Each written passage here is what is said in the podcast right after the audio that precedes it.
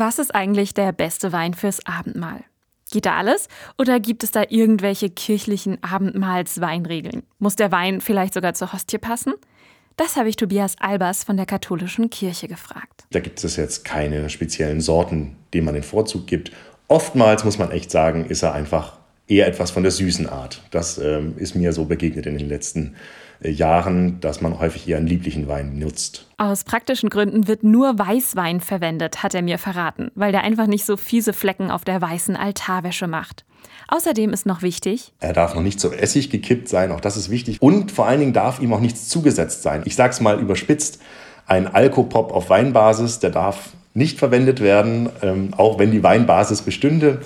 Ähm, das ist ganz wichtig, dass es ein, wirklich ein reiner Wein ist in der evangelischen Kirche hingegen wird fast immer Rotwein verwendet, da der Wein ja Jesu Blut symbolisieren soll.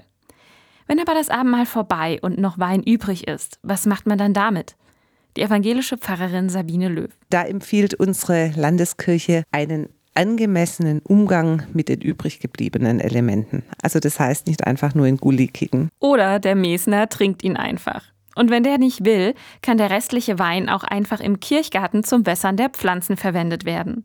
Allerdings wird in der evangelischen Kirche oft gar kein Wein mehr gereicht, sondern Traubensaft. Erstens, weil wir auch Abendmahl mit Kindern haben und da wird eben empfohlen, Traubensaft zu geben und kein Wein. Und aus Rücksicht auf alkoholkranke Menschen